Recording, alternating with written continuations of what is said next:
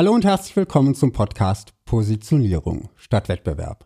Ich bin Markus Selders und hole dich und dein Unternehmen aus der Vergleichbarkeitsfalle heraus, damit du bessere Kunden bekommst und höhere Preise verlangen kannst. Hast du schon einmal versucht, einen Kunden zu überzeugen? Und hattest du schon mal das Gefühl, dass dein Kunde dich einfach nicht versteht? Oder dich nicht verstehen will? Oder siehst du ein Problem, das du für deine Kunden lösen könntest, doch deine Kunden nehmen es einfach nicht wahr oder ignorieren es einfach? Vielleicht siehst du auch eine ganze Kundengruppe, die dieses Problem hat. Doch keiner von diesen Kunden kauft bei dir. Und sie kaufen auch nicht bei deinen Mitbewerbern. Oder es gibt vielleicht gar keine Mitbewerber, weil dein Unternehmen der einzige Anbieter am Markt ist. Dann ist die Gefahr groß, dass du in deinem Marketing und Vertrieb missionierst. Mit missionieren meine ich in diesem Fall, dass du versuchst, andere zu deiner Weltsicht oder Problemsicht zu bekehren. Warum verstehen meine Kunden nicht, dass ich die Lösung für ihre Probleme habe? Ist ein typischer Gedanke von Marketing oder Vertriebsmissionaren. Doch was bringt Unternehmer dazu, zu missionieren? Und was kannst du tun, damit du nicht zum Missionar wirst? Denn Missionieren in Marketing und Vertrieb bringt selten Erfolg. Lass mich dazu mit einem Beispiel aus meiner frühen Selbstständigkeit anfangen. Ich war so Mitte, Ende 20 und hatte gerade meinen ersten Job in einem Start-up verloren, dem die Finanzierung ausgegangen war. Ein typisches Ende in der Dotcom-Blase. Für die Jüngeren, das war im Jahr 2002 und die erste große Digitalblase war gerade geplatzt. Mein erster angestellter Job nach dem Studium drehte sich um die Entwicklung einer revolutionären Projektmanagement-Software, die nie auch nur ansatzweise fertig wurde.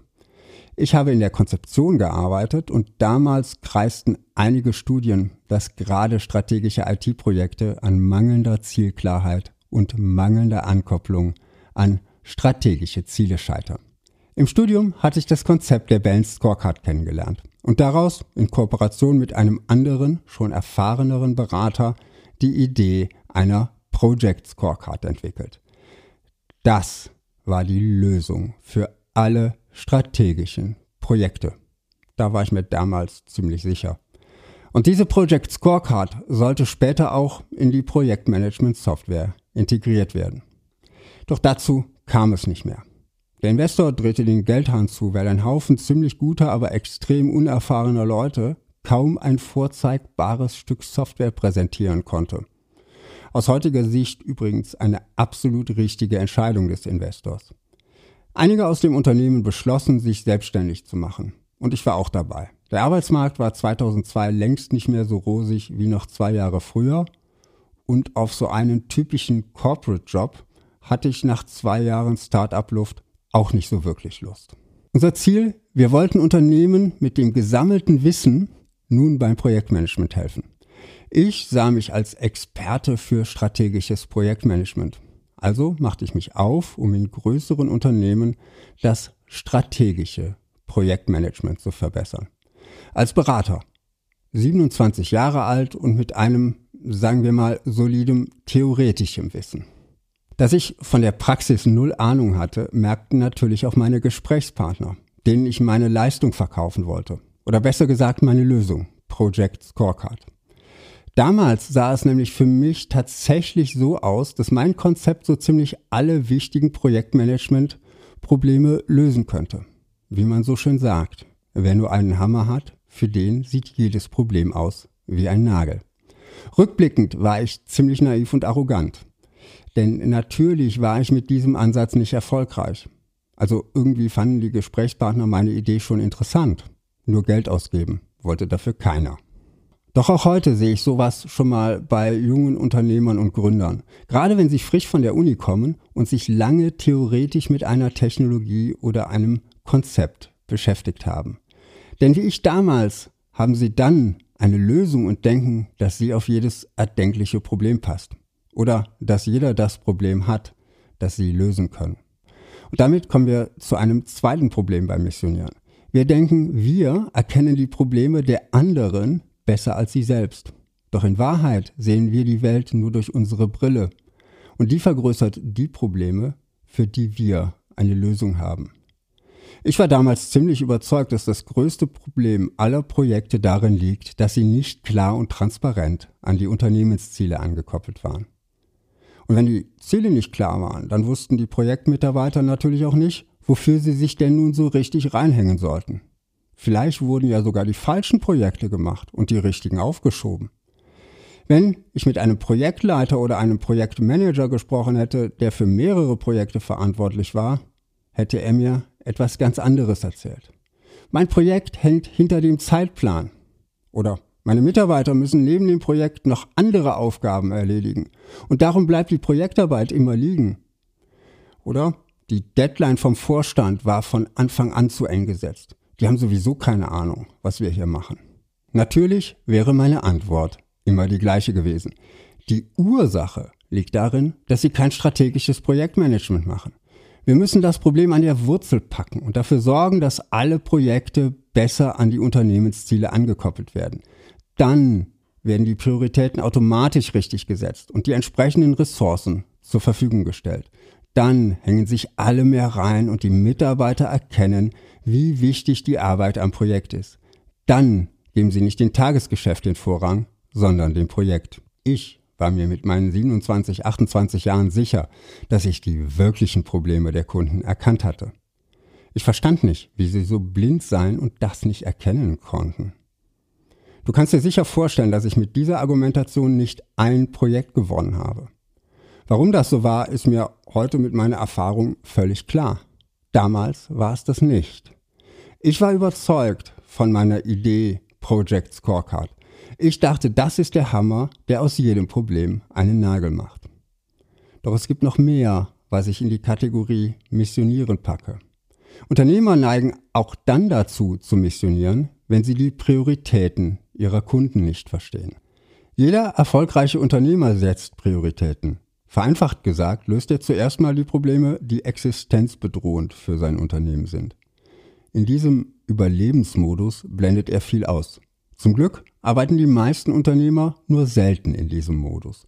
Wenn es also keine existenzbedrohenden Probleme gibt, widmet sich der Unternehmer den Themen, die sein Unternehmen wirklich weiterbringen. Er schaut, wie er sein Unternehmen voranbringen kann. Er investiert Zeit, Geld und mentale Energie in den größten Engpass. Und dann? Ja, dann macht er irgendwann auch mal Feierabend. Jeden Abend, jede Woche, jeden Monat und jedes Jahr fällt ein Haufen ungelöster Probleme hinten runter, weil Zeit und Ressourcen fehlen. Und weißt du was? Sein Unternehmen läuft trotzdem.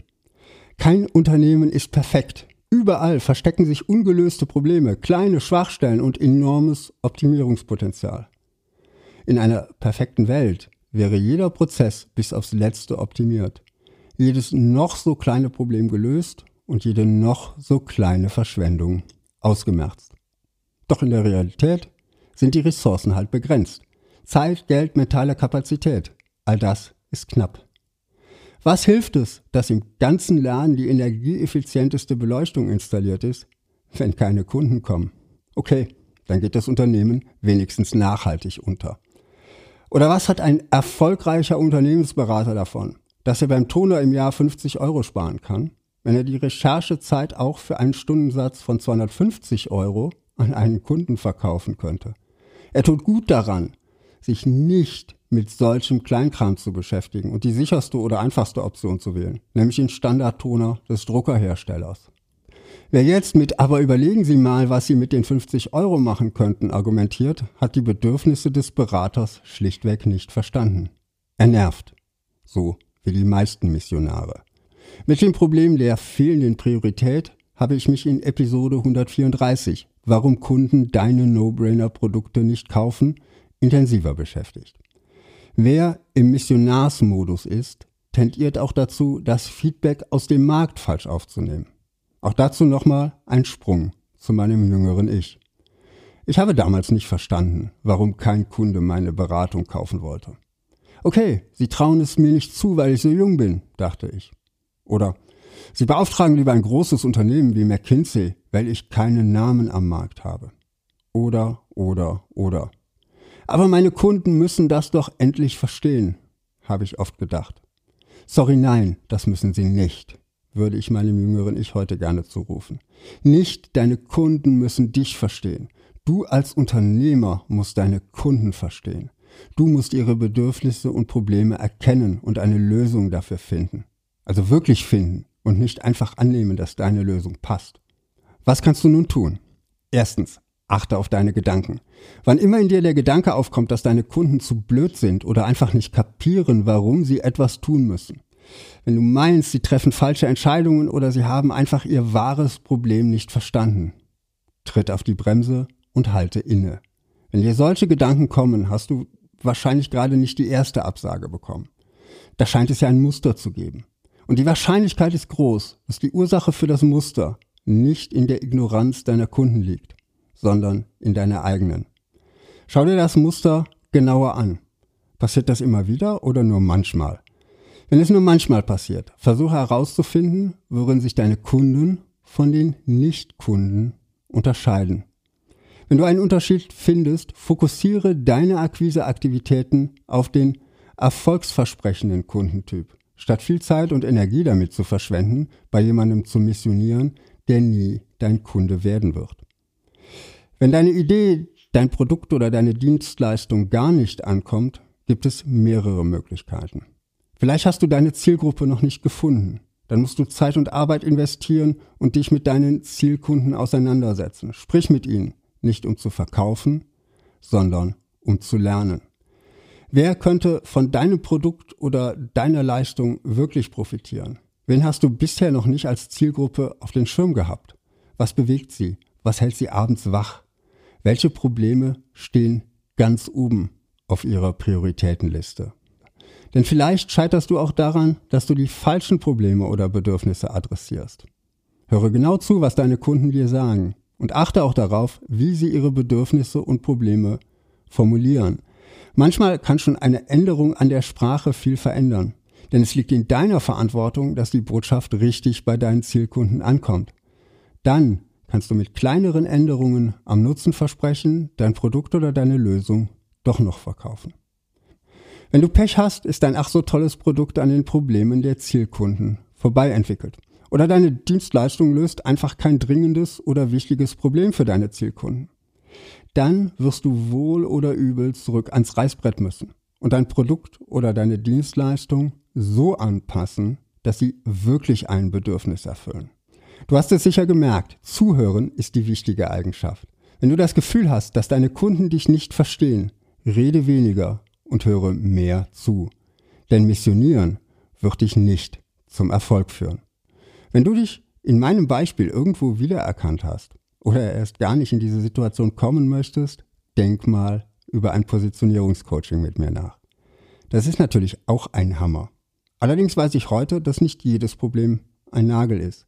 Darum schaue ich in einem für dich kostenlosen und unverbindlichen Erstgespräch mit dir, ob und wie ich dir helfen kann. Denn ich habe im Laufe der Jahre gelernt, zuzuhören und die richtigen Fragen zu stellen. Mehr erfährst du auf meiner Website www.selders.com. Das war's von mir. Bis zum nächsten Mal. Positioniere dich fokussiert und einzigartig und finde die richtigen Kunden für dein Unternehmen.